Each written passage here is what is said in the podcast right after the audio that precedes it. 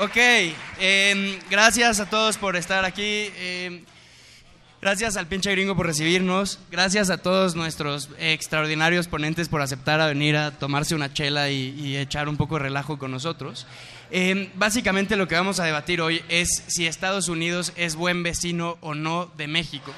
Eh, vale la pena hacer una distinción entre vecino y amigo. Em, es algo que, debatimos nosotros internamente. No estamos debatiendo si Estados Unidos es amigo o no es amigo de México, sino si es un buen vecino. ¿Qué significa ser buen vecino? Pues ya, ya veremos qué nos dicen los ponentes. Y para empezar el debate, eh, le quiero dar la palabra a Ana López Mestre, que es la directora de la American Chamber of Commerce México, la, la, Cámara de Comercio de los Gringos en México. Ana, muchísimas gracias por venir. Tienes cinco minutos para defender tu posición. Cuando te quede uno, haré alguna señal. No me cuentes todavía. ¿Ya? Ya. Okay. Gracias, Ricardo. Eh, bueno, AmCham es una organización, es una AC que se fundó en México en 1917, que hoy representa a 1.400 empresas que eh, generan más o menos el 21% del PIB nacional y promovemos el libre comercio y el intercambio de negocios entre México y Estados Unidos. Eso es eh, quién somos. Yo empezaría por preguntar quién de aquí vive o ha vivido en algún momento de su vida en un departamento? ¿Pueden levantar la mano? Muchos, yo me incluyo.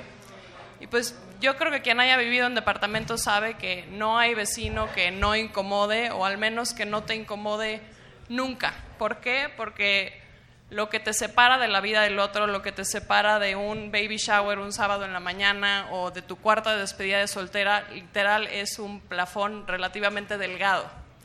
Dicho lo anterior, yo sí creo que Estados Unidos es un buen vecino para México y México para Estados Unidos. ¿Por qué? Por cómo ambos han incidido en el desarrollo económico, social y cultural del otro país. Si pensamos que la inversión siempre es un detonador de oportunidades en general, entonces se vuelve importante decir que de la inversión extranjera directa que México recibe, históricamente la mitad es de origen americano. Nuestras exportaciones, el 80% se van a Estados Unidos. Eso quiere decir que cada año los gringos nos compran 330 mil millones de dólares, que es más o menos 48 veces el presupuesto que tiene México este año para gastar en salud. Y esto sucede por dos razones. Primero, porque somos vecinos inmediatos del consumidor número uno en el mundo y del consumidor número dos en manufactura, que es lo que México más le vende hoy a Estados Unidos. Pero segundo, porque venimos de una historia común muy larga y porque la integración de México y Estados Unidos económica y social es muy profunda. Por ejemplo, 36 millones de mexicanos y descendientes mexicanos viven hoy en Estados Unidos. De esos, 1.200.000 hoy son dueños de sus propios negocios. Dos millones de americanos viven en México, es una comunidad que genera una derrama importante en México.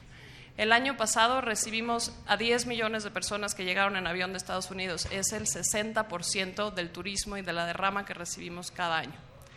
Algunos otros ejemplos de colaboración que me parecen ilustrativos de Estados Unidos con México, por ejemplo, los hospitales Shriners, que a lo mejor algunos de ustedes conocen, que tienen ya en México 28 clínicas que operan a mil niños eh, sin costo anualmente las becas Fulbright que se han llevado a 5.000 estudiantes mexicanos a Estados Unidos, el programa de Proyecto 100.000 de la Embajada con Relaciones Exteriores, que ha logrado que 126.000 estudiantes y académicos puedan reforzar su capacitación en Estados Unidos. Y bueno, y un caso muy, muy esquemático, me parece, por supuesto, el pinche gringo que fundaron Dan y Roberto y que me estaba platicando que tienen ya 85 empleos. Y cerraría hablando un poquito de empleabilidad me gustaría platicarles una, anécdota, no sé si sepan de dónde viene la palabra chamba. Y viene de cuando American Chamber estaba todavía en la calle de 5 de Mayo, en el centro, y la gente iba a buscar la bolsa de trabajo porque era, era muy importante, porque los, los empleos que generan las empresas americanas eran mucho mejores. Entonces la gente decía, voy a la American Chamber, voy a la Chamber, voy a la chamba, y se quitó, voy a buscar chamba. Y esa, sí y esa chamber, pues hoy representa empresas que generan dos y medio millones de trabajos directos, formales, y seis millones de empleos indirectos, que es un montón. Pero más allá del número, diría que son empresas que también invierten en desarrollar el talento mexicano, que tienen programas de responsabilidad social para las comunidades en las que operan y que le han cambiado la cara a muchas de ellas, que son empresas que tienen estrategias de inclusión y de diversidad mucho más allá del tema de género, este, que son empresas que traen tecnología, que traen innovación y algo que me parece muy importante, que es que le compran a proveedores mexicanos generando también más oportunidades. Y ahí cerraría. Em, pues justo a tiempo. Eh, gracias por el primer aplauso de la noche. Pedro, ¿te puedes acercar un poquito, por favor? ¿Me pasarías esa silla? Em, vamos a escucharte, Ixchel. Antes de escucharte, tengo que confesar que somos muy buenos amigos. Gracias, Casas. Em, somos muy buenos amigos. en afán de la transparencia, hablamos todas las semanas. Tenemos muchas cosas en común. Nos quejamos de las mismas cosas. y, y a veces no a veces, no, tenemos cosas en común. También es cierto. Así que Ixchel Cisneros, para decir que Estados Unidos no es buen amigo de México, empiezan tus cinco minutos.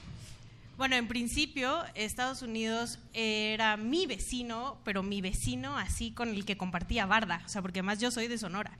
Entonces tengo muchísimas cosillas que sacarles aquí en la mesa y en principio para mí no es suficiente que mi vecino solo pague el mantenimiento de nuestros como bien decimos que somos vecinos y vivimos en un edificio, para mí no es suficiente decir que un buen vecino es el que paga el mantenimiento y respeta todas las cuotas económicas de mis departamentos cuando, por ejemplo, su perro hace mierda y la deja ahí, o cuando, por ejemplo, no recoge la basura, o cuando, por ejemplo, le gusta que talen los árboles o no respeta a las comunidades de las comunidades que vivían ahí en esos mismos edificios antes de que ellos llegaran. Entonces creo que el que Estados Unidos sea, eh, en mi caso, un mal vecino, va mucho más allá de una cuestión económica. Sí, evidentemente Estados Unidos es la gran potencia económica, no solo para nosotros, sino para muchos en el mundo, pero aún así... Eh, es, por ejemplo, el segundo lugar de los países que más contamina, ¿no? Y que ahora además dicen que el cambio climático no existe, según su presidente, y son el segundo país que más contaminan. y nosotros, ellos contaminan, eh, contribuyen el 16% al cambio climático, que después de China es quienes más contribuyen, y nosotros contribuimos el 1%. Entonces, si ponemos ahí a la par de vecinos, creo que nos salen debiendo. Y si hablamos más allá de las cuestiones económicas, en mi caso, además mi familia es de Nogales, Sonora, o sea, literalmente la ciudad fronteriza con Nogales, Arizona, y nos ha tocado vivir un montón de cosas, un montón de cosas, desde ver a los Spring Breakers que no los dejan tomar en Estados Unidos hasta los 21 años y como en México sí los dejan tomar y como tienen dólares vienen a México y violentan a las mujeres y compran todo con billetes porque acá pues necesitamos de esos billetes y, llegan a México a literalmente a billetearnos em, hasta primos míos que han trabajado en esas maquilas que tanto presumimos, que han tenido que dejar de ver a sus familias porque, pues sí, les pagan, a lo mejor acá no les estamos ofreciendo un trabajo mejor, y ese es un problema de México, pero les pagan eh, por lo menos siete veces menos que lo que se paga en California, pero aún así, pues como no tienen otro trabajo, tienen que trabajar ahí. Entonces han dejado de ver a sus familias, han dejado de ir a nuestras cenas familiares, porque tienen que tener un trabajo. Y entonces el trabajo que les ofrecen es siete veces menos, mejor pagado que el mismo trabajo que podría hacer esa persona en California. Y em, luego me voy un, un, gradito más allá y nos vamos a las violaciones a derechos humanos contra las personas migrantes que ha cometido nuestro gran vecino, en los cuales por lo menos en una época eran más de 2.500 familias que fueron separadas, niños separados de sus familias por el simple hecho de no tener una nacionalidad que a ellos les parece, o un color de piel, o hablar un idioma que a ellos les parece eh, correcto, o que les parece que es el idioma que todos tendríamos que tener. Niños en unas jaulas, porque eso es lo que son, eh, separados de sus padres en Estados Unidos y, un minuto, eh, perdón, tengo muchas cosas más que decir. Eh, si nos vamos a las cosas del agua, por ejemplo, en mi estado lo que más nos falta es agua, porque vivimos en el desierto. Y casualmente han puesto una cantidad de cerveceras, que son una de las empresas que más consumen agua, para hacer cervezas en nuestro país y venderlas en Estados Unidos. Ni siquiera son las cervezas que nosotros consumimos. Entonces creo que un buen vecino va mucho más allá de solo dar dinero. Bien. aplaudan, por favor. Eh, es muy importante que aplaudan todo el tiempo. Eh, Agustín Barrios Gómez, buenas noches. Gracias por venir. Eh, cinco minutos, por favor. Eh, pues yo seré un poquito el, tercero en discordia en el sentido de que eh, la verdad es que el debate es irrelevante. No somos vecinos. Eh, tuve oportunidad de, presentar al gobernador de Texas cuando vino para acá y él hablaba de neighbor this y neighbor that. Y la verdad es que al presentarlo lo corregí y le dije, Mr. Governor, no, we're not neighbors, es decir, no somos vecinos, we're roommates este arroz ya se coció. De hecho, estas estos dos países son los dos países más integrados del planeta Tierra sin punto de comparación. Eh, no nada más la frontera legal, más legalmente cruzada del mundo, 350 millones de cruces fronterizos a través de 330 puertos de entrada. Tenemos el equivalente a la población de Canadá, de mexicanos y mexicoamericanos en Estados Unidos, 37 millones de los cuales 80% son o ciudadanos americanos o inmigrantes documentados, es decir, la experiencia del mexicano en Estados Unidos en su gran mayoría no es una experiencia indocumentada. Al mismo tiempo, México es el país número uno por mucho eh, destino para la diáspora americana, es decir, entre, en cualquier momento dado hay entre 1 y 3 millones de estadounidenses en México, que es entre 4 y 12 veces más el segundo lugar que es Canadá. México tiene la presencia consular más grande del mundo en cualquier otro tenemos 50 consulados en Estados Unidos, 50, 52. A su vez, la Ciudad de México, esta gran Ciudad de México, es el único lugar en el mundo en donde están representadas todas las dependencias del gobierno americano fuera de Washington, ni siquiera fuera de Estados Unidos, fuera de Washington. Cuando el mismísimo gobernador de Texas hablaba de que México era una especie de puente con América Latina, le pedí corregirlo diciéndole que en el contexto de Estados Unidos y México, y particularmente Texas y México, Latinoamérica es irrelevante. Tenemos más, y un dato, tenemos más comercio entre México y Texas, ni siquiera entre México y Estados Unidos, entre México y Texas, que todo lo que comercia toda América Latina en su conjunto con el mundo. Nada más para que se den una idea no nada más somos el destino número uno para Estados Unidos, sino que aparte recibimos más visitantes que los otros del top 5 juntos. Uno de cada cuatro vuelos internacionales que salen desde Estados Unidos a cualquier parte del mundo, siendo la potencia, siendo 300 millones, 320 millones de habitantes, siendo todavía el país más rico del mundo, uno de cada cuatro vuelos internacionales, su destino es México. No hay punto de comparación. Laredo, Nuevo Laredo, eh, ciudad fronteriza evidentemente, es el puerto interno, es decir, el puerto terrestre más importante del planeta Tierra y actualmente es el puerto más importante del hemisferio. En ciertos meses le está ganando inclusive a Long Beach, Los Ángeles, que es un puerto marítimo, que es, o sea, eso no se conoce en otra parte del mundo al mismo tiempo, pues nada de esto es nuevo, ¿no? Finalmente, eh, una tercera parte del territorio estadounidense, las 48 estados contiguos, fue, eh, fue, en su momento mexicano, por eso precisamente todos los nombres que fueron nombrados desde aquí, desde la gran Ciudad de México. El dólar, el signo del dólar, de hecho, es el signo del peso, Nueva España y España unidos ellos cuando pusieron un, eh, o sea, pues, cuando quisieron ponerle un símbolo a su moneda, adoptaron el símbolo de la, del dinero en el, en el hemisferio, que era el peso mexicano. ¿Por qué? Porque la Ciudad de México era el único lugar, o el principal lugar donde había, no, de hecho era el único, el único lugar donde había una casa de la moneda y no nada más Estados Unidos, por cierto, yuan es una palabra descriptiva, quiere decir moneda redonda. La, moneda redonda a la cual hacían referencia era nuevamente el peso mexicano.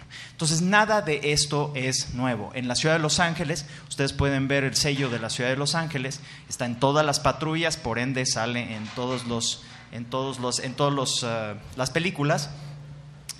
En el cuadrante inferior del lado izquierdo está un símbolo, ese símbolo es el águila y la serpiente, que ¿qué conmemora el águila y la serpiente? Lo que es más, grupo mexicano, ¿qué conmemora el águila y la serpiente que está en el centro de nuestra bandera? La fundación de... Muy bien. ¿Y cuándo fue? 1325. Es decir, nada de esto es nuevo, es un, es, no se entiende México sin Estados Unidos y a su vez no se entiende Estados Unidos sin México, de tal manera que no hay debate, hay una integración que desafortunadamente se ha dado en ciertos frentes por el lado limitado por parte de nuestro país, pero al mismo tiempo no se entienden estos dos países sin el otro. Bien. no se olviden de los aplausos, que a eso venimos, básicamente. Eh, Miguel Pulido, gracias por aplaudir em, y gracias por venir. Em, pues cinco minutos para, defender tu posición. Em, a ver, yo creo que la pregunta de si es un buen vecino o no tiene que partir de una caracterización sobre qué imaginamos. Y Shell me parece que pone algunas cosas sobre la mesa diciendo, más allá de los datos de integración económica, quién contribuye o no contribuye a las cuotas del vecindario, es importante imaginar pues qué entendemos por buena vecindad. Y a mí me gustaría que por lo menos tuviéramos un elemento de contraste o de comparación, porque si no, datos sin contexto pues son entre poesía y mentiras, ¿no? Lo primero que yo quisiera decir es, importa, importa muchísimo entender el proyecto político, ideológico, económico con el que tenemos vecindad. Es el proyecto político, económico, ideológico más intenso que ha tenido la historia de la humanidad.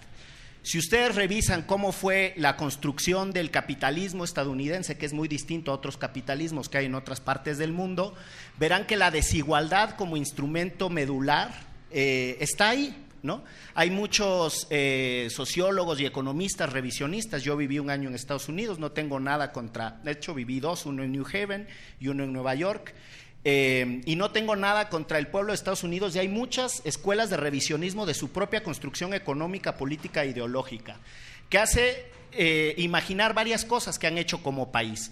Eh, es uno de los pocos países que no tiene una revisión crítica de su propio proceso de esclavitud no tiene una revisión crítica de la devastación ambiental que han hecho, no tiene una revisión crítica de su expansionismo y el acorralamiento a través de las guerras que le hicieron a los pueblos originarios de Estados Unidos.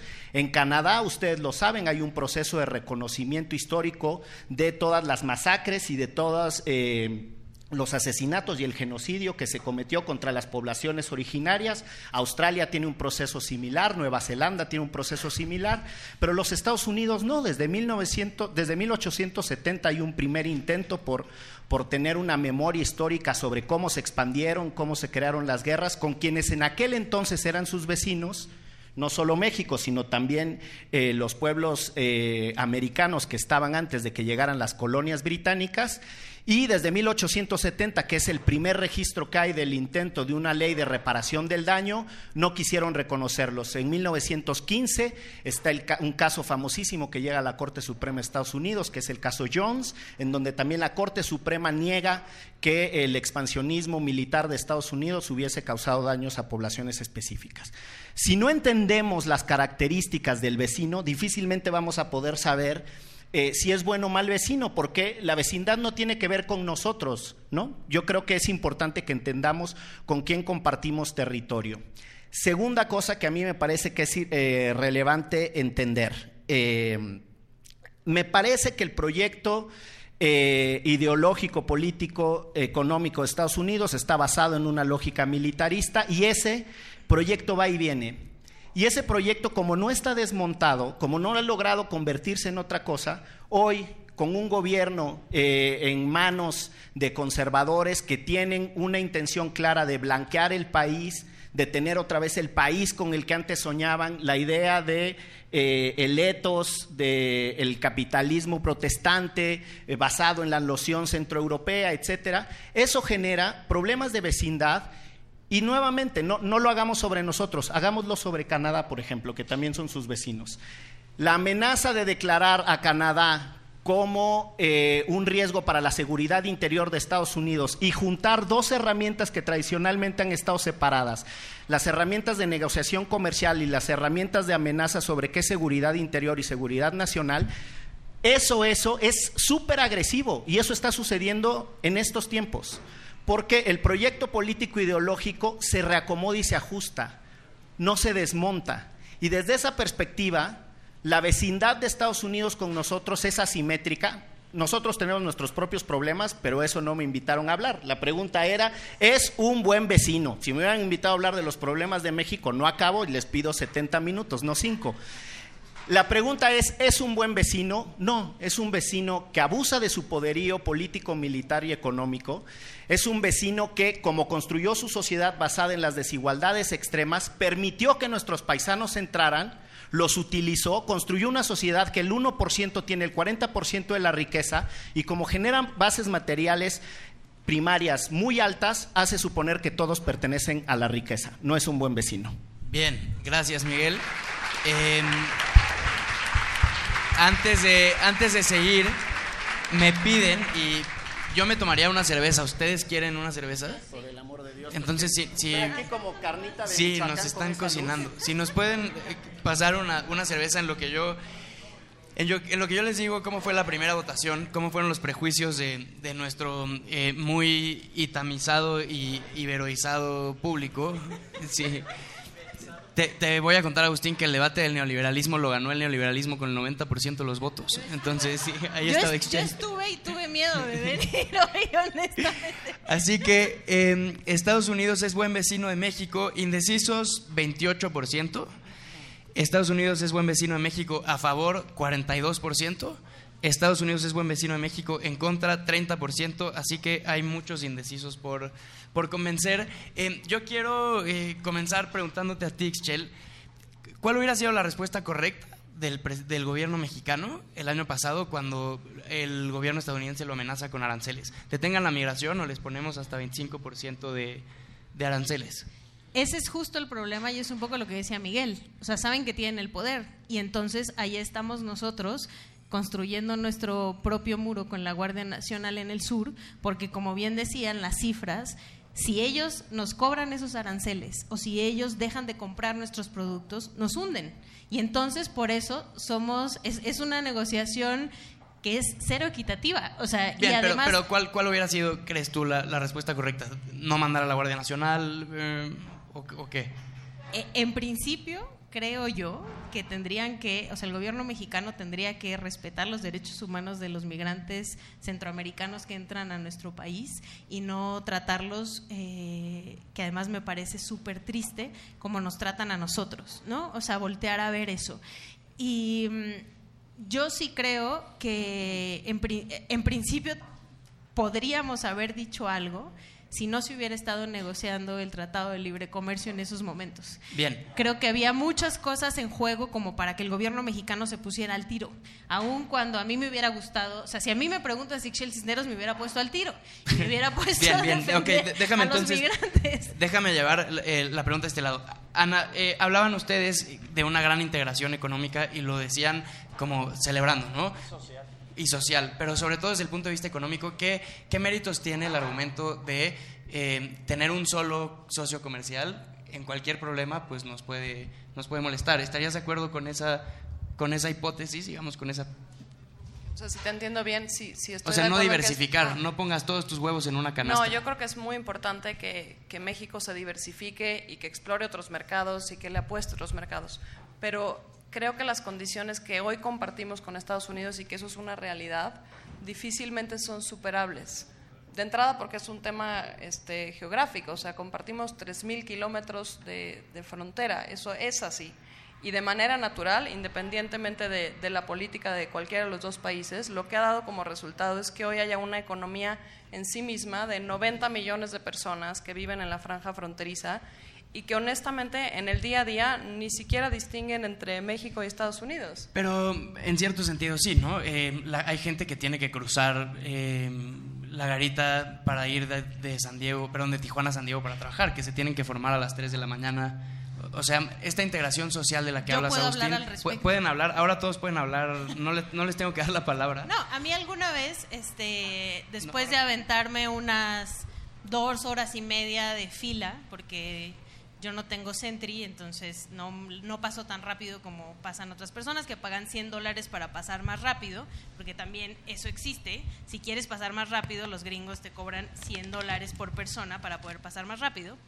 Después, sí, por, Por año, año, por pero año. pues si eres una familia de seis personas, son 600 dólares, 12 mil pesitos al año, pues para una familia promedio mexicana, pues sí le significa algo. Entonces, después de aventarme dos horas de fila, el agente aduanal le pregunta a mi mamá, señora, ¿de verdad? O sea, yo no sé qué pasa con los mexicanos que se avientan dos horas y media de fila para ir a comprar unos zapatos. Y eso es, o sea, no solo, esa es la integración que nos están vendiendo. Y es real. O sea, los que estamos de este lado, nos aventamos dos horas y media de fila para comprar unos zapatos más baratos en Estados Unidos y para que la gente de la aduana además te eche en cara que estás yendo a pagar cosas a su país que supuestamente les estás haciendo el paro por comprar sus productos. O, o- o Estados Unidos le estaría haciendo el paro al consumidor por tener productos más baratos. Es, es pregunta. No, pues es que, a ver, de entrada, México en gran parte existe eh, por, por esta dinámica. Es decir, hubo en su momento algo que se llamaba the All Mexican Movement, que iban a anexar, de hecho, todo el territorio nacional. Este, hubo una decisión en el Senado por no hacerlo, cuando Estados Unidos domina, o sea, cuando la, la bandera americana ondeaba por acá. Sí, recuerdo, eh, recuerdo haber leído los transcripts de esas discusiones en el Senado y una de las razones para no invadir todo México era porque en México vivían eh, puros morenos. Es correcto, o sea, hubo y una... además, un- aquí existían Pero déjame, déjame escuchar, déjame escuchar a Agustín por favor. Eh, Sí, o sea, definitivamente. No, el, el- el proyecto hasta se ve en su- la arquitectura de, de- de Washington. Hay una razón por la cual se plasma de manera neoclásica, porque ellos son la continuación del Imperio Romano, que viene con tradiciones este, democráticas, entre comillas, este, griegas y demás. Ahora, es imposible des- o sea, desprender una cosa de otra.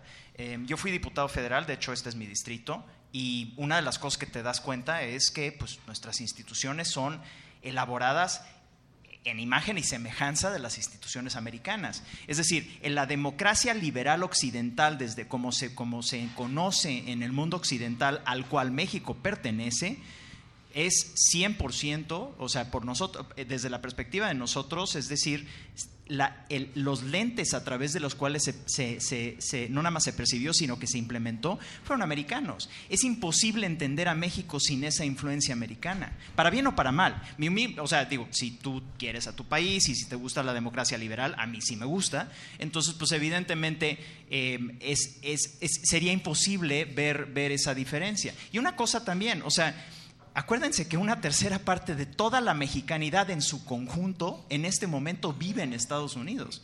O sea, eso te habla de una, de una, de, de un, pues, Pero dirías, ¿no dirías Amor, que la, integración, ver. la integración social, es decir, que haya más mexicanos en Los Ángeles que en Monterrey, eh, es una integración social asimétrica? Por usar un Pero, término o sea, a Miguel. ver, mira, a ver, vamos a quitarnos un poquito todo este tema. La razón por la cual México, en gran parte la razón por la cual México no ha logrado su pleno desarrollo es precisamente por esa narrativa de víctimas. Es decir, hubo, eh, después del, el Partido Nacional Revolucionario, eventualmente el PRI, se legitima a través de una victimez que incluye evidentemente esta idea de la invasión norteamericana, este, incluye eh, esta, eh, este desprecio por los, por, por los padres de la patria, que fueron este, este, Hernán Cortés y Malintzin. Entonces, ¿y qué sale de ahí? Pues toda una narrativa de víctimas en donde, en donde todo es, de este, ¿cómo se llama? Eh, todo es Asimétrico, asimétrico y demás. Yo te voy a decir una cosa, Excel. Curiosamente, yo creo que México se sienta en la mesa de negociación con Estados Unidos como iguales. Y creo que la razón por la cual no lo hemos hecho es porque nosotros mismos, al percibirnos como víctimas siempre y tener esa narrativa cruzada, no, ¿eh?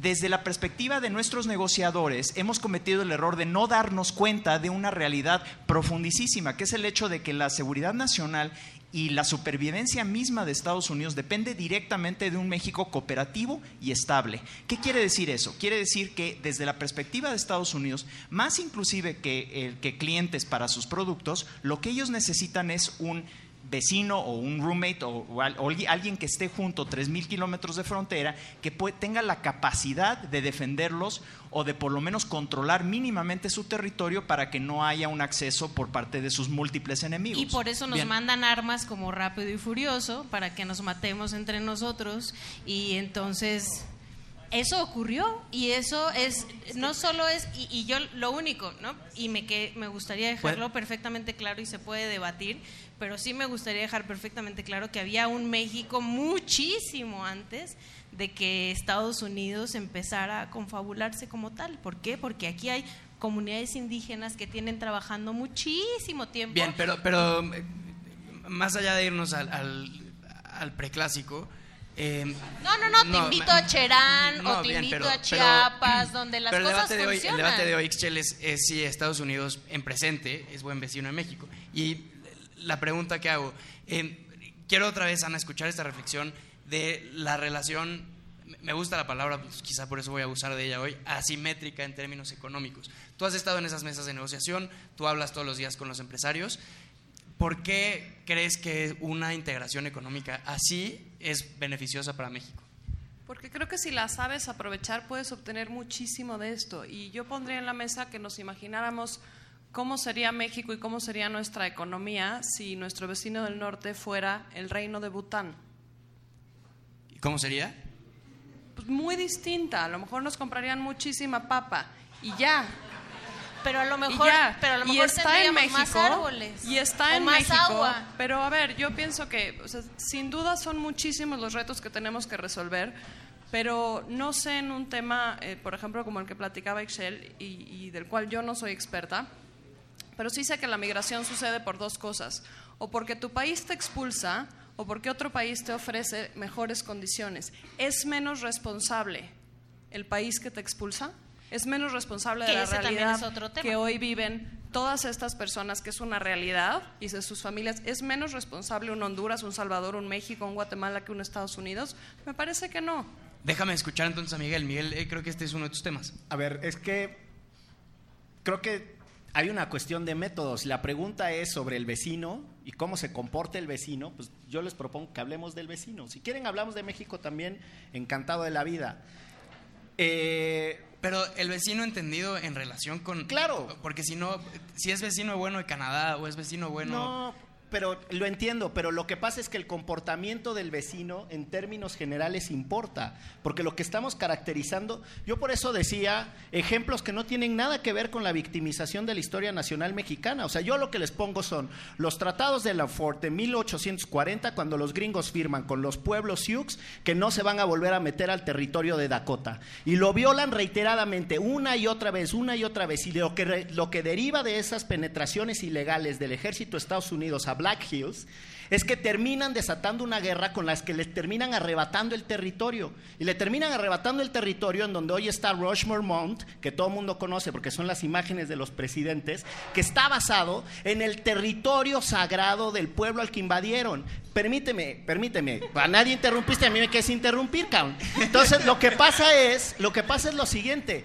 Tenemos que, tenemos que caracterizar al vecino porque esa es la pregunta y entonces eso te permite identificar cómo se comporta con el de arriba, cómo se comporta con el de al lado y cómo se comporta con el de abajo. No, no te quiero interrumpir, pero sí quiero precisar lo que estás diciendo. ¿Por qué, sin juzgar, por qué a nosotros, México, hoy eh, nos hablaría de las acciones que puede tomar Estados Unidos en nuestra contra? Es- a pensar en lo que le hizo a los pueblos originarios o pensar No. en su eh, golpe de Estado en Chile en el Porque, 72. porque sí es un proyecto, insisto, político, ideológico, económico y en, un- y en los últimos años además extremadamente militarista La- la pregunta que entonces es, ¿cómo se induce, traduce- que cómo se induce traduce a la toma de decisiones de en día, presionar a México con el argumento de la seguridad nacional al mismo tiempo que te pone en la mesa la negociación de las relaciones comerciales. O sea, lo que hace, eh, sobre el argumento de que los mexicanos se meten y cometen crímenes, te pone una, una amenaza arancelaria, cuando las reglas de comportamiento de los países integrados es no mezclar los temas.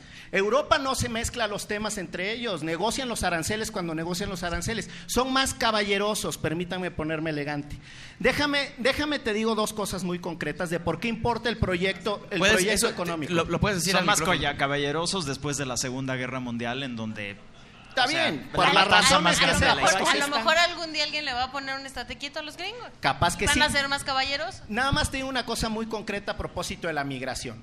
Yo no sé si ustedes han escuchado una cosa que se llama Streamline Operation. Streamline Operation es un proceso de procesamiento rapidísimo en audiencias en donde a 60 personas les hacen un juicio de 30 minutos. Yo he estado en 40 de esas audiencias, en Arizona, en Texas. Y son procesos donde el gobierno federal acusa a los mexicanos que reingresan de felony.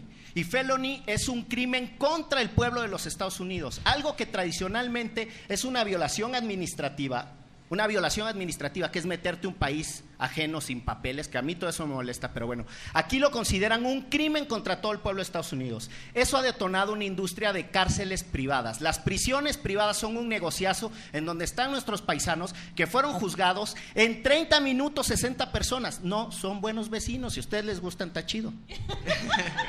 Ahora, Ana, Agustín, quiero escuchar eh, un punto de vista en el tema ambiental. El tema ambiental creo que es interesante. Eh, en las noticias esta semana está cómo la construcción del muro en, justo en la frontera entre Arizona y Sonora afecta el paso de un río, afecta una, eh, un gran ecosistema, un área natural protegida. ¿Cómo hablar de un buen vecino? con este 36 tipo? mil millones de dólares Pero al déjame, año. déjame escuchar a a Ana y Agustín. Eso causan, eso causan. Pero déjame escuchar de este lado. ¿O no quieren decir nada? Ay, Dios mío. Eh, a ver, vamos por partes. De entrada, el mundo moderno en su totalidad no se entiende sin Estados Unidos. Es decir, todo lo que nosotros percibimos como cosas que, que nos gustan como, como, temas de eh, consumo, pues son, básic- son una afrenta a la- el ambientalismo, o sea, la- hacia el medio ambiente en términos generales. Sí, el- Entonces, el agua embotellada, la el cerveza, agua los tenis que traigo cerveza, puestos. etcétera, etcétera, y, hay- y en 8 mil millones de personas a nivel mundial, todos mismos de los cuales quieren vivir como la clase media americana, es insostenible prácticamente todo lo que nosotros hacemos como seres humanos. Ahora, retomando, no, no se puede hablar de la, la devastación eh, ambiental en general en el contexto de la- las afrentas ambientales que suceden en la frontera México-Estados Unidos. Una cosa es puntual, el otra cosa es macro, y, la hasta donde vamos en este momento, y temo decirles, a menos de que ustedes estén a favor de que se acaben alrededor de 6 mil millones de, de seres humanos, por el momento lo único que, este, que nos arroja una posibilidad de salvar eh, al, mundo, por lo menos como nosotros lo conocemos, es a través del desarrollo económico, eh, perdón, desarrollo eh, tecnológico, cosa que no va a suceder sin la participación de países como Estados Unidos y China. Entonces, ese es el tema macro. A nivel micro, definitivamente, los mismos americanos hicieron una serie de, leyes que ahora se están tratando de subrogar por el tema de la necesidad, entre comillas, del actual presidente americano respecto de construir este muro. Al mismo tiempo, nosotros hemos sido, pues francamente, terribles guardianes de nuestro medio ambiente y, y pésimos guardianes de nuestro territorio nacional, de tal manera que también hay un elemento de desorden que se ha desarrollado en la frontera, este, en donde pues no, es, no sería mi solución, pero pues es una solución que ellos están ofreciendo, ¿no? nada más. Entonces, eh, dirías, como la respuesta a este argumento ambiental es, también es culpa nuestra. Sí, definitivamente. Pero po- podrías, exacto. Claro, no, absolutamente. Mira, a ver, vamos un paso para atrás. En la medida de que México no logre valorar a sus, a sus propios conciudadanos, no podemos esperar que Estados Unidos le brinde, le, le brinde un valor mayor a nuestros conciudadanos. Ese es, o sea, si, si tú fueras a... México pasó de ser un país pequeño, rural y pobre a ser un país grande, urbano y a nivel internacional clase mediero. Entonces, en esa transición se, se, este, no se plasmaron las instituciones necesarias para ¿Dirías que esa mínimo transición control fue, fue territorial. gracias a la integración económica con Estados Unidos? Es que no se entiende, como lo quieras ver, no se entiende eh, el mundo en ese sentido, no se entiende el desarrollo del, del petróleo sin Estados Unidos, no se entiende el desarrollo de las vías férreas sin Estados Unidos, no se entiende el desarrollo de las carreteras sin Estados Unidos, no se entiende el desplegado del orden mundial porque nosotros somos partícipes de ese orden mundial. Y México no es un país indígena, no es un país europeo, es un país que es por naturaleza una mezcla de ambos. Y no, de hecho, no existía México antes de la, eh, de la llegada de los no españoles. se llamaba México, pero Bien, pero, pero eh, la verdad, esa discusión la, la podemos tener otro día. Y hoy en día, eh, eh, bueno, el punto Eh, eh, básicamente es que no se entiende todo ese desarrollo sin la perspectiva de Estados Unidos. Ahora, no estoy diciendo que esté bien o mal. O sea, esto no es un juicio de valor, esto es simplemente una observación de una realidad. Ahora, podríamos tener junto, también podríamos tener a Rusia, podríamos tener a China. Pero tenemos, tenemos a Estados Unidos y, y- y tú has dicho Estados Unidos es un buen roomie de, de Estados No es que Unidos. sea, no, no, no, no, no. Yo no he dicho que sea bueno o malo. No es un juicio de valor. Esto es simplemente una observación acerca si a ti te gustan las cosas que han venido de esa integración. Entonces, pues no tienes más que decir, pues sí, efectivamente, gracias a Dios que hay Bien. Estados O Unidos. El- es el, el argumento, el argumento pragmático. Eh, Miguel, ¿qué piensas de la integración cultural en toda la zona fronteriza? Eh, ¿Puede ser Oye, pero buena yo o mala? antes, o sea, sí, nada más así, o sea, en, en lo de los daños ambientales me gustaría hacer hincapié. O sea, solo el Tratado de Libre Comercio nos ha costado en contaminación anualmente. más Pero a mí me creo que es convincente el argumento que creo que también es culpa nuestra. O sea, no hemos No, yo no estoy diciendo que no sea culpa nuestra, pero el Tratado de Libre Comercio nos trajo ciertas industrias a las cuales nosotros no estábamos preparados. Y eso, ese tratado, antes de firmarse y ahora que acabamos de firmar uno, deberíamos de ver si estamos preparados para cumplir con ese tratado. Porque más allá de los 36 mil millones que nos cuesta anualmente, nos costaba en solo contaminación ambiental, o sea, también se iban 600... 630 mil hectáreas. Bueno, hablemos, entonces del, del Tratado de Libre Comercio y del, del USMCA que firmaron como muy platillo hoy en la Casa Blanca. ¿No es cierto que ese tipo de tratados generan un montón de empleos? ¿Sí? A ver, ¿Qué tipo de empleos? sí, eh, dos cosas. Empleo. Ajá, pero o sea, ahí es cuando uno pone en la mesa. ¿Prefieres trabajar y que violenten tus derechos laborales a no trabajar? Pues platiquemos. Es que vamos, a, vamos a entrar a un, a un momento contrafactual, porque es como si yo te dijera, sí, pero cuando no teníamos integración económica global, bla, bla, bla, la economía mexicana crecía al 7%. Sí, no- Y no sabemos y lo que hubiera pues pasado porque no pasó. No sabemos, y un, lige- acuerdo, ligero de criterio va a decir, ah, eso significa que antes estábamos mejor. Pues no, o sea, esos ejercicios son tramposos. Yo lo que sí te puedo decir... Como casi todos los que como que, organizamos pues, en, en de eso esquina. se trata, pero eh, una de las cosas que yo sí te puedo decir es, a ver, tenemos como vecino, hablando de cosas eh, ambientales, internacionales, etcétera, tenemos como vecino a una potencia que contamina, que no cree en el derecho internacional público, porque hay que decirlo, es el único país del mundo que no se somete a los tratados internacionales bajo la visión del, excep- del excepcionalismo estadounidense, que significa que ellos creen que son la policía del mundo. Pues a mí me gustaría... Pero esos, esos comentarios al, al micrófono. ellos O o sea, crearon ellos el crearon orden el mundial. orden mundial este, y de- dentro del despliegue del orden mundial ellos ahora, de una manera chauvinista y agresiva, están diciendo que son la excepción. Lo que pasa es que, al- o sea, si tú ves lo que sucedió después de la Segunda Guerra Mundial con Bretton Woods y demás, se estableció el orden mundial de reglas basado en un modelo que instauró Estados Unidos. Entonces, sí, si con tú te dos, con dos hegemones y el, y el Pacto Internacional de Derechos Económicos, Sociales y Culturales de un lado y el Pacto de Derechos Civiles y Políticos del otro, y los, uno de los dos hegemones se lo chupó la bruja y ya sabemos que no.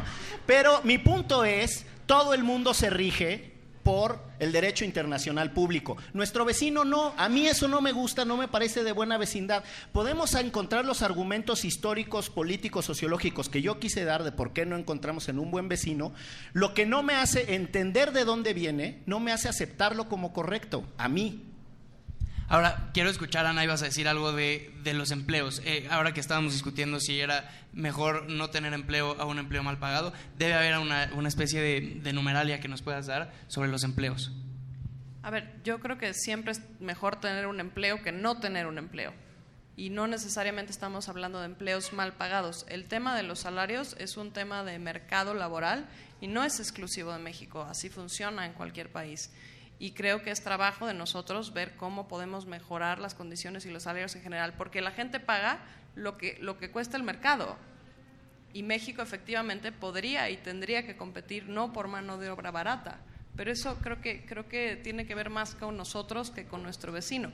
Que ellos generen este, empleos adicionales en los que te están pagando y, y- no, no diría que violentan tus derechos, pues sí creo que genera oportunidades. Yo, te- yo hablaba del, del dato que tengo, que es el de la Cámara, que son dos y medio millones de empleos formales directos y seis indirectos. Entonces, pues sí, seguramente esas familias de las que hablaba Ixchel preferirían tener un trabajo que esté a 10 minutos de su casa. No, yo Pero no lo hablaba tienen. como de las mujeres en las maquilas en Juárez, a las cuales las mataban en la noche porque salían a las 3 de la mañana, porque la empresa no les daba seguridad social, porque la familia se Pero- quedaba... Y yo me pregunto, justo- ¿y el gobierno de Juárez? Eh, totalmente. Y yo, yo O sea, aquí- ¿la culpa es No, de la marca de la empresa? No, ¿O si aquí- trabajan aquí en yo- una fábrica aquí mexicana vuelvo- no les pasa? Aquí yo vuelvo No. a lo mismo. Vuelvo, yo no estoy diciendo, y como decía Miguel, yo no estoy juzgando al gobierno mexicano. Si lo que vamos a juzgar es al gobierno mexicano, permítanme que yo también tengo harta lista Sí, a la no- anterior y a la actual. La, pero la pregunta es, si es- Estados Unidos es buen vecino o no. Y en ese sentido, Ixchel, ¿tú crees que eh, sería justo responsabilizar a Estados Unidos por ese tipo de crímenes y violaciones de, eh, de es- derechos humanos? Es, es, es, por ejemplo, cuando una, em- una gran empresa llega a una comunidad, sobre todo son empresas estadounidenses o canadienses, mineras, extractivas, etcétera, em, el solo el hecho de no tomar en cuenta a la comunidad a la que van a poner de repente una fábrica, una mina, no consultarles, sí es, es un problema del gobierno mexicano, pero también es un problema de la empresa cuando además tiene políticas para su propio país que no las rige. La mismita empresa tiene ciertas políticas para su país y no para un país extranjero. Ahora, pero eso Y no es culpa del país extranjero. de los dos, porque tú tienes unas políticas internas, o sea, tú estás tratando con personas, con empleados, en este país y en el otro. Y un día llegas y pones una minera, y entonces si la pones en tu territorio, sí les preguntas si quieren una minera y haces negociaciones. Si las pones en otro país, no se los preguntas. Yo no estoy diciendo que solo sea problema del vecino. Creo que también las empresas son bastante vivales en decir justo eso, lo que están diciendo a mí me lo permite el gobierno y entonces paso yo por ahí lo que- encima lo que de les los diría es derechos que- del Déjame, lo- déjame escuchar a. Ixchel. Yo ahí lo que les diría es que los corporativos en general aplican los mismos criterios y las mismas políticas a nivel global. O sea, la empresa Bien. que tiene su corporativo en Michigan tiene las mismas políticas de No, compliance allá pero las que en México que por en ejemplo, Argentina. no. No, el, no, el, perdón, pero no. El comportamiento de los corporativos es la regla de respetar la legalidad del país en el que inviertes. Ese es el argumento, por ejemplo, de la, de la industria textilera que decía, bueno, si en los países asiáticos se permite que niños de 14 años trabajen, es porque la legalidad de ese país lo permite. Yo creo que no me gustan mucho las metáforas domésticas porque me parece que infantilizan y a una audiencia elegante, fina y conocedora como ustedes no hay que infantilizarla, pero si Se, ve que, se ve que no los conoces para nada. Pero si la pregunta, si la pregunta de que si es un buen vecino y el papel del local y tal, permítame poner una metáfora doméstica. Porque si el planteamiento es que porque el papá le pega al niño en la casa, está bien que el vecino se mete y también le acomode una madriza, pues no. O sea, está mal que el vecino se mete y le acomode una madriza al niño per se, cada conducta en sus méritos. Eh, ¿Quieren responder a la metáfora del- de la casa y la madriza? Sí, yo, yo a lo mejor respondería justo retomando De un poquito lo que decía Ixchel del, del tratado.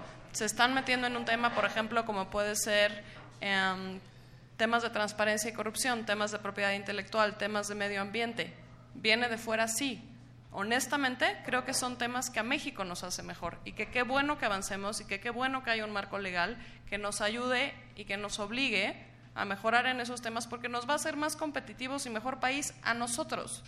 De las cosas que nos distinguen entre los dos países, Estados Unidos es un país que en términos generales a lo largo de su historia ha tenido muy claro cuál es su objetivo.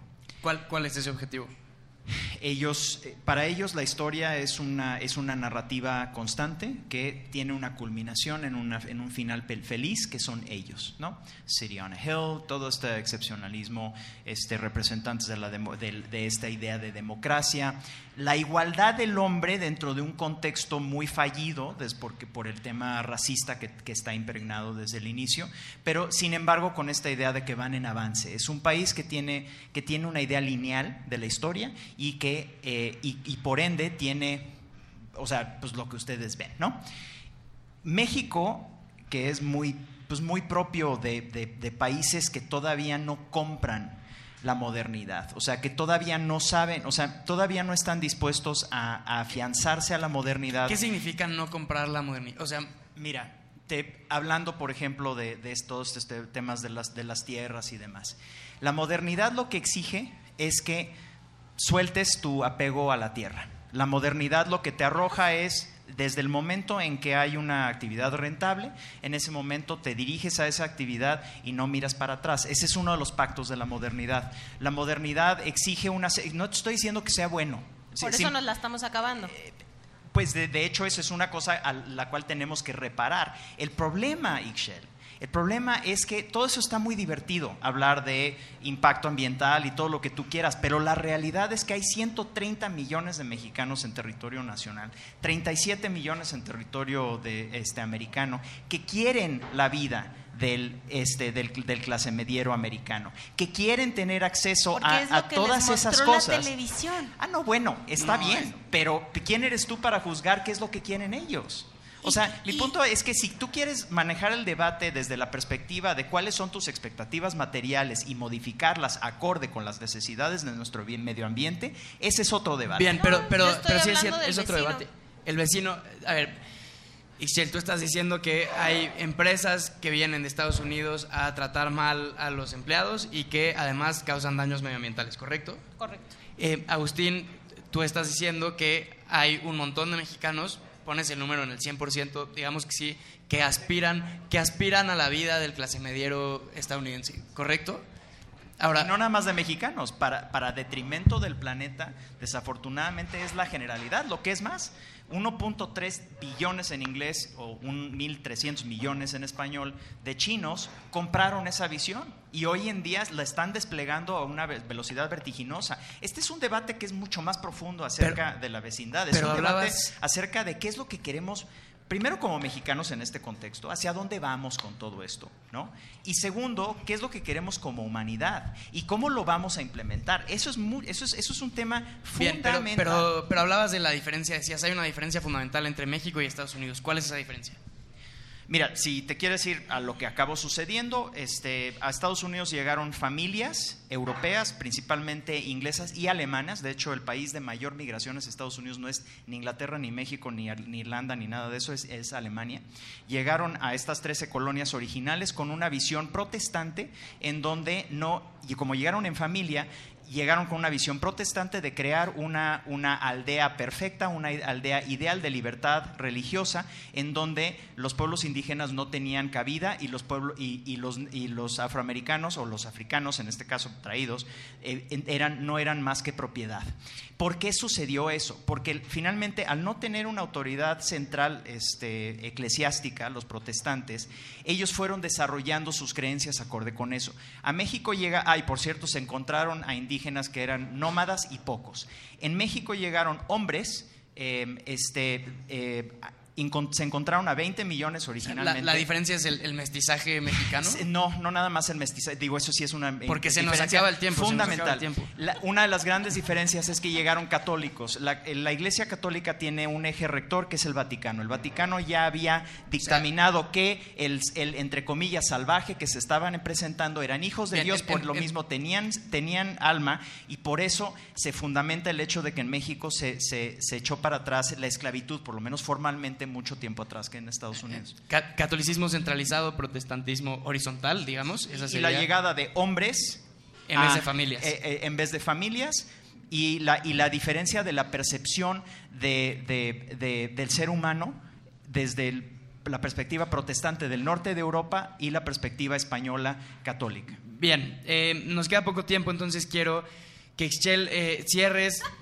que cierres tú con un minuto, ya te sabes la dinámica porque has, has venido muchas veces. Eh, un último comentario para hacer un llamado al voto, eh, a ver si cambian de opinión al- a la gente que vino. Igual todo el mundo tendrá un minuto, pero un minuto, por favor.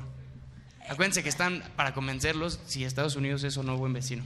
Eso, básicamente a mí no me convence nada más el que nos den dinero o que la cuestión económica lo sea todo, porque además hemos visto que la cuestión económica y el pertenecer a esa clase media preponderante que consume y que este, no solo consume con dinero, sino consume al medio ambiente, consume a otras comunidades, consume por el simple hecho de consumir, no funciona. O sea, nos estamos acabando el planeta, nos estamos acabando, estamos matando al vecino por el simple hecho de ser distinto, porque él no tiene para hacer lo que nosotros somos. Para mí, el que un vecino sea así, de verdad, y miren que tengo muy malas vecinas sobre todas, no quisiera tenerlo tan cercano como lo tuve cuando yo vivía en Sonora.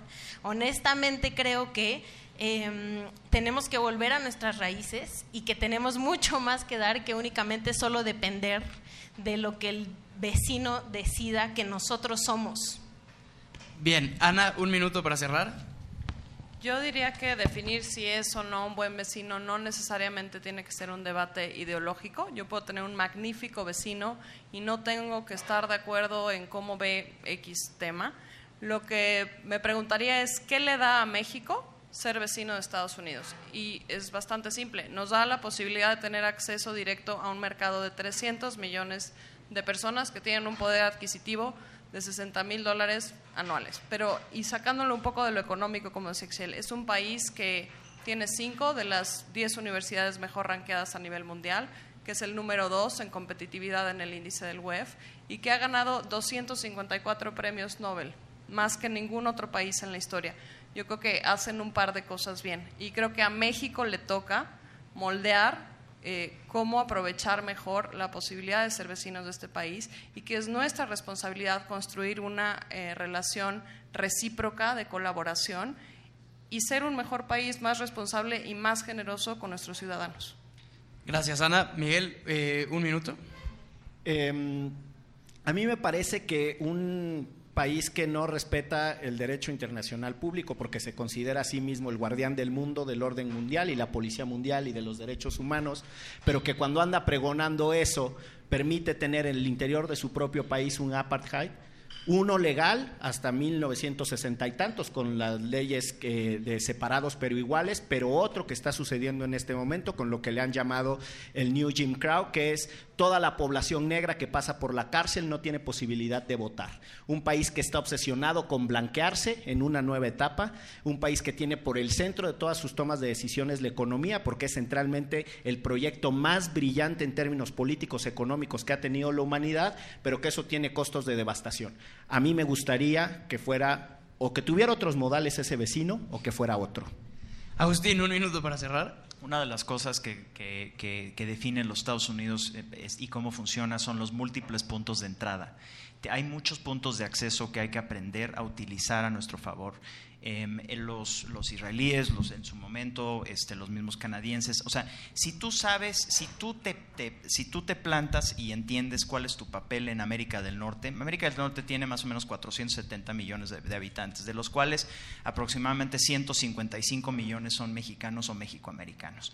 Nosotros a lo que deberíamos de estarnos abocando es asegurar que los Estados Unidos sea un buen vecino. Y tenemos las herramientas para hacerlo, tenemos puntos de acceso que no estamos aprovechando, no lo vamos a hacer pintándonos de víctimas, eso sí se los, se los garantizo, no es como funciona la mente americana. La mente americana en su mejor momento es una mente pragmática y de, y de resolver los problemas. si México adopta una postura este, propositiva, como lo hicimos curiosamente en, el, en, la negociación del nuevo Tratado de Libre Comercio, quien llevó la batuta para efectos prácticos fue México, con su expertise y su conocimiento y su pragmatismo. Cuando México se pone así y se sienta en la mesa creyéndosela, que eso es fundamental, como figura equivalente, en ese momento logramos lo que queremos. Lo que no vamos a lograr, lo que queremos es si, si, nos seguimos viendo para abajo y si nos seguimos percibiendo como víctimas. Eso sí nunca va a funcionar, ni para nosotros ni para ellos. Aplausos, por favor. Ok. Em, ahora van a pasar por ahí eh, unas cajas para que vuelvan a votar, para ver si, si cambiaron de opinión. Mientras tanto, vamos a escuchar, eh, quiero escuchar preguntas de ustedes. La primera pregunta, como siempre, es de nuestros amigos de Razonemos. Eh, el micrófono está aquí. Así que, eh, colegas y, y- y amigos y camaradas y amigos, ojalá pueda decir. Todavía no acabamos. Em, no, no, no, todavía no acabamos. saludo, regrésame mi. Así que si, si se... está adversarial el pedo? No, no, no es para nada adversarial. Si se pudieran eh, callar un poco, estaría espectacular. Se los agradecería yo personalmente. Em, bien, primera pregunta. Bueno, la primera pregunta sale de Razonemos. Le agradecemos a nuestros amigos de nuestra esquina, de nuestra esquina por el espacio. Ustedes los invitamos a visitar razonemos.mx para que puedan seguir este debate de manera digital. La primera pregunta la hace un usuario que se llama emiliano.valuri y va para los que están en contra. ¿Qué tendríamos que hacer, tanto a nivel de gobierno como a nivel de pueblo, para agregar balance a la relación México-Estados Unidos y frenar de cierta forma las injusticias? ¿Dar balance? Para dar balance a la relación México-Estados Unidos y frenar de cierta forma las injusticias. Bien, Ixchel, Miguel, ¿quién la quiere agarrar? En principio, lo dijo, creérnosla. O sea, creo que en gran parte eh, somos bastante poderosos porque, como bien decían nuestros compañeros, producimos lo que ellos consumen, incluyendo las drogas. Entonces, eh, creo que tendré- tenemos algo más ahí para negociar. Eh, pero siempre hemos creído que somos inferiores, lo cual está muy mal. Pero hay un punto en el que tenemos que empezar a creérnosla y empezar a negociar a otro nivel, aunque digan que ya lo hicimos con el Tratado de Libre Comercio, eh, que apenas vamos a empezar, por lo menos en los otros nos ha ido bastante raspado. Miguel. Yo diría cosas eh, muy prácticas y no es poesía. O sea, yo creo que hay que entender que la densidad del proyecto. Sí, algo, algo traes contra la Me, poesía. me caga la poesía. y la trova también. Eh, la densidad del proyecto vecino, con su músculo económico, con su capacidad militar y con sus múltiples relaciones, eh, tiene que ser atrapada. Y en algún momento se ha intentado que el multilateralismo sea la forma de controlar a los Estados Unidos. Y una de las cosas que creo que México ha contribuido al mundo, y lo digo en serio, es su capacidad de tejer multilateralismo tendríamos que regresar a eso, porque si los gringos nos agarran a cada uno de nosotros por separado, que es lo que ha venido haciendo Trump, nos va, porque sí tiene la posibilidad de tener 30 guerras simultáneas comerciales, aunque no nos la creamos, y la verdad es que nos va a despedazar a los 30. El asunto y la solución para llegar como iguales a ellos, creérnosla por una parte, pero llegar con otra suma de actores internacionales. O sea, to- todos estamos de acuerdo en creérnosla. Bien. Pero eh, fíjate, o sea, ve, ve lo que significa eso. Ustedes, a ver, lugar común, ¿no? es que creérnosla, o sea, el- yo sé que el- los ver, cuatro están de acuerdo, pero a mí me suena como al libro del Sanborns. No, el problema A poesía. O sea, Oye, sí, no sí, tiene sí, nada de sí, malo los libros de Sanborns, ¿eh? que por cierto fue una empresa americana, Sanborns Hermanos. Este, pero a ver, lugar común. El problema de México es la educación. Ok. Pues no, o sea, sí, pero el- la, la educación es un resultado. de- o sea, ¿por qué el mexicano desprecia la educación? Por una razón muy sencilla. El ejercicio de la educación es por naturaleza un ejercicio del futuro. Si tú no crees en el futuro, no crees en la educación por naturaleza. Si, ¿Por qué no creen en el futuro? Porque desafortunadamente el mexicano, como con esta narrativa de víctima y por no creérsela, ¿por qué no se la cree? No se la cree porque no se cree agente de su propia vida. Es decir, no se cree arquitecto de su propia vida. Tú miras la, la diferencia entre, por ejemplo, un filipino eh, llegado a Estados Unidos y un mexicano llegado a Estados Unidos. El filipino inmediatamente, a lo que le tira inmediatamente, No, es a la educación. ma- mala onda con nuestros paisanos que están allá haciendo, No, no, pero hay que- el esfuerzo pero- y pero el- el- ganándose no, la vida. Y, No, a ver, y- espérame. Y, y México- espérame, y sacando a flote la economía mexicana con Básicamente. 53 mil millones de dólares en, en remesas todos los años. La OCDE tiene 34 países, uno de ellos es México. Dentro de esos 34 países, incluyendo los más avanzados, la, eh, la población que más trabaja es la población mexicana. ¿ok? Entonces no es por falta de trabajo, es por qué haces con ese trabajo. Entonces, si tú, no, si tú no te crees agente de tu futuro, entonces sí, claro, vas a hacer tu trabajo a dos horas de distancia, 18 horas y demás, vas a regresar a tu familia y, vas a, y no, vas a, no vas a ver más allá de eso, porque finalmente hay una especie de fatalismo que, que conlleva el- la victimización personal. Y eso es lo que hemos estado sufriendo por una narrativa nacional que no nos está sirviendo. Ese es el problema.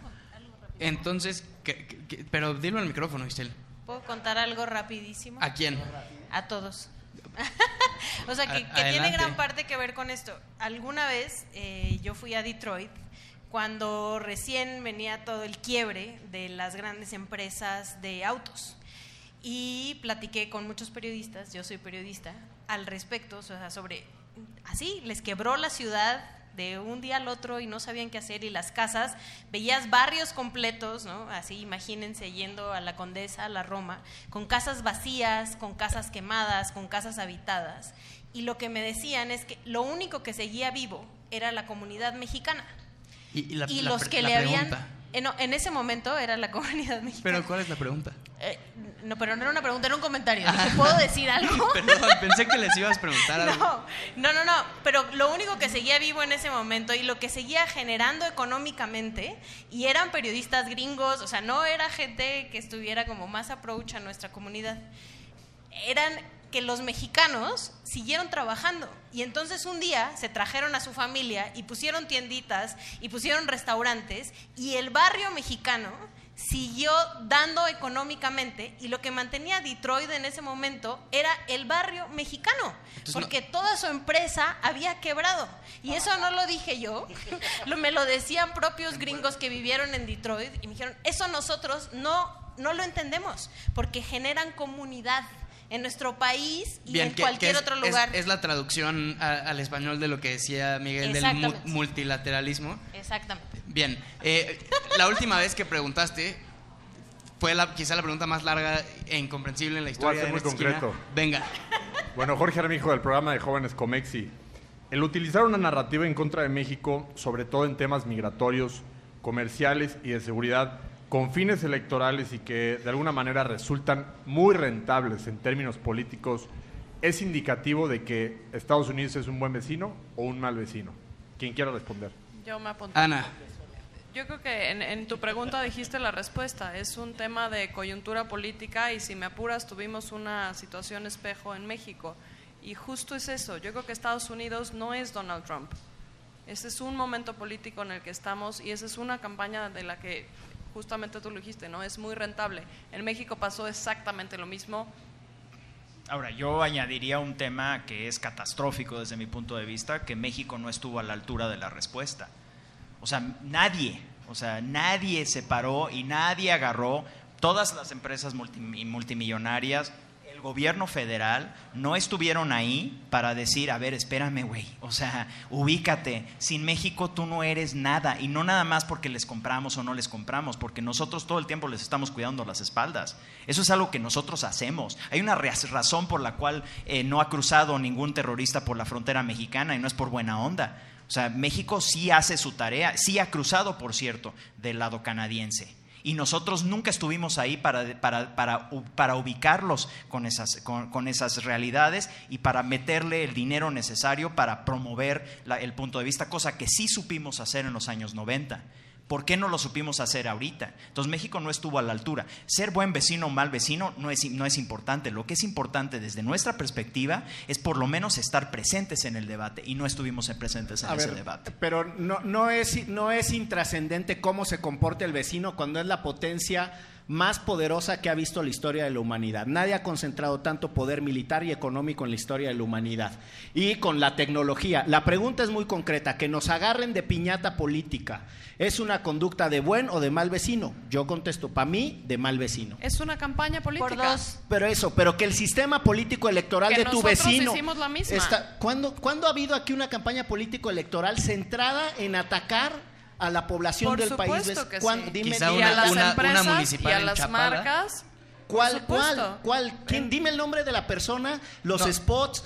¿Quién? No, no, es que, a ver, decir que hicimos lo mismo, yo no recuerdo, perdón, pero yo no A- a recuerdo un nada de que el sistema diciendo- político electoral mexicano haya construido su plataforma de elección basada en atacar a los gringos como individuos, rateros, violadores, etcétera. Les vamos a construir un muro, jamás.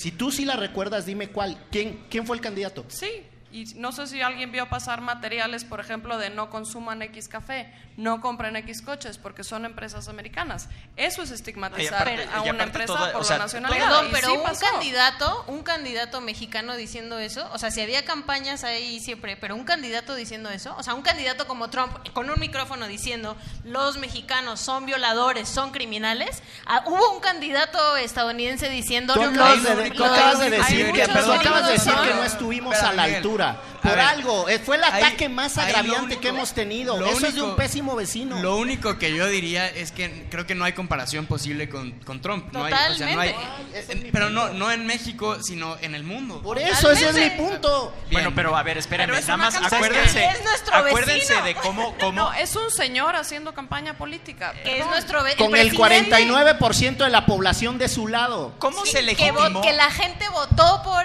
ese, ese señor. cómo se y legitimó que a lo el mejor se PRI? reelige. Ah. Y son nuestros vecinos. Ixchel, ¿cómo se legitimó el PRI?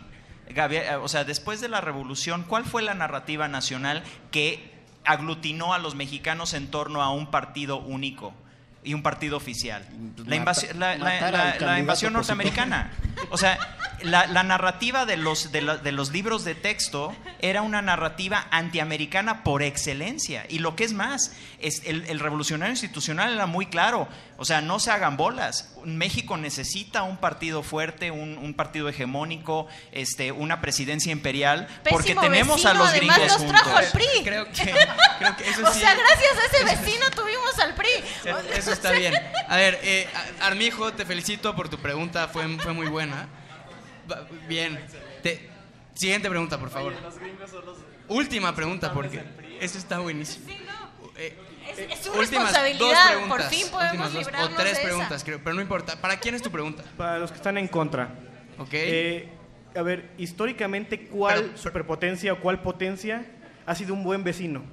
Bajo, bajo la lógica de que ustedes creen que Estados Unidos es el único bien, mal bien, vecino buena, que buena existe, pregunta, buena pregunta. ¿ha existido cuál Bu- superpotencia buena pregunta. de las que ha habido es un buen vecino? Justamente creo que el- las superpotencias no son buenos vecinos. Y no por eso uno tiene que joderse al ser vecino de una superpotencia. Bien, Pero buena todo el mundo respuesta es vecino de concisa. una superpotencia. Yo Eh, pero yo no, creo no- que- no hay derecho de réplica en las preguntas. Yo creo que a, la, a Europa lo dejó el trauma de la Segunda Guerra Mundial, dejó otra estructura política, ideológica, social. La manera en la que se conformó la Unión Europea, y es cierto, es el trauma de la Segunda Guerra Mundial, es totalmente contrastante a cómo se comporta Estados Unidos. Ahora, por cierto, nada más pie de página, pero la razón por la cual se aglutinó en la, este, la Unión Europea, originalmente la Comunidad Europea, en gran parte fue por la promoción que tuvieron los americanos después de la Segunda Guerra Mundial. Es decir, ellos promovieron esa unión eh, primero entre el carbón y el acero, ¿no? El ICSC de 1954, y a partir de ahí se crearon estas. Ahora, El, Alemania, orden, el orden Alemania mundial, se- el orden mundial del que, del que hablamos eh, Sí. Alemania- en el debate es que tengo que ir a la siguiente pregunta y tengo los resultados, Agustín. De verdad, no soy yo, es, es Pedro Casas el que me está diciendo, chingale. Eh, la última pregunta. Para Ana y Agustín, en términos de los problemas de narcotráfico que tenemos en México, ¿qué tan buen vecino ha sido Estados Unidos al respecto? Ixchel. Editorializó. Sí, no editorialices las preguntas. Sí, a ver, yo creo que ese es un tema injustificable. Yo creo que ese es un tema injustificable y que ha sido malo para los dos. Partiría de que, como decía Miguel, ¿no? no es una relación no solo simétrica, es una relación imperfecta.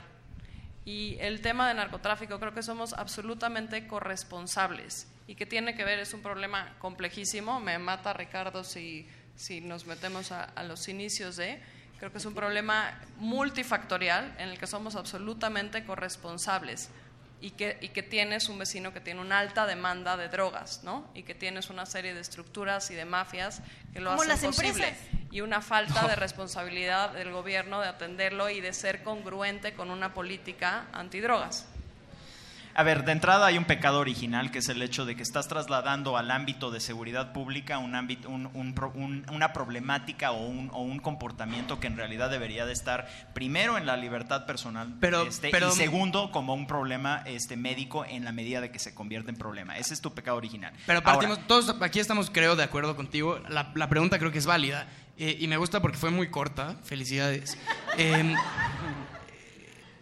es un buen vecino aquel que tiene un mercado tan grande de drogas. Que, No, que a ver, a ver, a ver, a ver, a ver. O sea, el mercado de drogas, pues existe o no existe y demás. O sea, sí, definitivamente. Pero existe. Y hay un, hay un problema grave en- de, de inicio, un pecado original, del hecho de que estás lidiando con un tema que es equivocado. No, pero, eh, de en eso estamos de acuerdo. Segundo, Legalización ya, El problema fundamental acerca de, acerca de todo esto es una falta de control territorial del lado mexicano. Es decir, Estados Unidos lo que hizo fue agarró a todo su tema este, de, narco- de narcotráfico, lo desmenuzó Entonces, desde, la ver, desde- Agustín, desde la- perdón, desde las como- cúpulas como- y, lo, y, lo, y lo localizó. Como México no controla su territorio, entonces no es mal vecino Estados Unidos. Regresando a la discusión. Mira, ¿qué me gustaría? La verdad, la legalización de las drogas. Pero ¿qué me gustaría desde, desde los americanos? 100% a favor. Este, y, por, y por razones ideológicas, no por razones este, pragmáticas, por- por, cierto. por ¿eh? Porque siempre hablamos de que, ay, debería de se- hacerse por- porque reduciría la violencia. No, aquí hay un tema. Bien, de no, no, en eso estamos de acuerdo. Bueno. Eh, al rato, allá abajo, seguramente al- todos te Toda podrán la dar un toque. legalización de. Eh, Desde la perspectiva de la, proble- y de la problemática como, sí, como la hemos comprado, sí, efectivamente sería maravilloso que no existiera la demanda. Pero a mí me preocupa más la respuesta de México desde el, desde el problema fundamental que ha habido una abdicación de la responsabilidad fundamental de gobernar a nivel territorial. Y eso es real. Eso es independientemente del Bien, consumo de drogas. entonces la respuesta, la respuesta es no. Eh, no, pero no se rían. Ahora, tengo, tengo yo la- los resultados. Eh, ok, lo primero que les tengo que avisar es que nadie puede ir al drag show. Que, esto es Fake sí. news. Esto es, esto es en serio. El drag show ya está a capacidad, no puede ir nadie. Tres puntos de exclamación. Luego, lo segundo que les tengo que decir. ¿Intercambiamos ropa? ¿No? Aquí, aquí lo habilitamos. Sí, aquí lo operamos, lo operamos rápido. Eh, Estados Unidos es buen vecino de México. Cuando llegaron, el 28% de ustedes estaban indecisos. Ahora solo el 10% de ustedes queda indecisos. En contra pasó de 30 a 33% y a favor pasó de 42 a 57.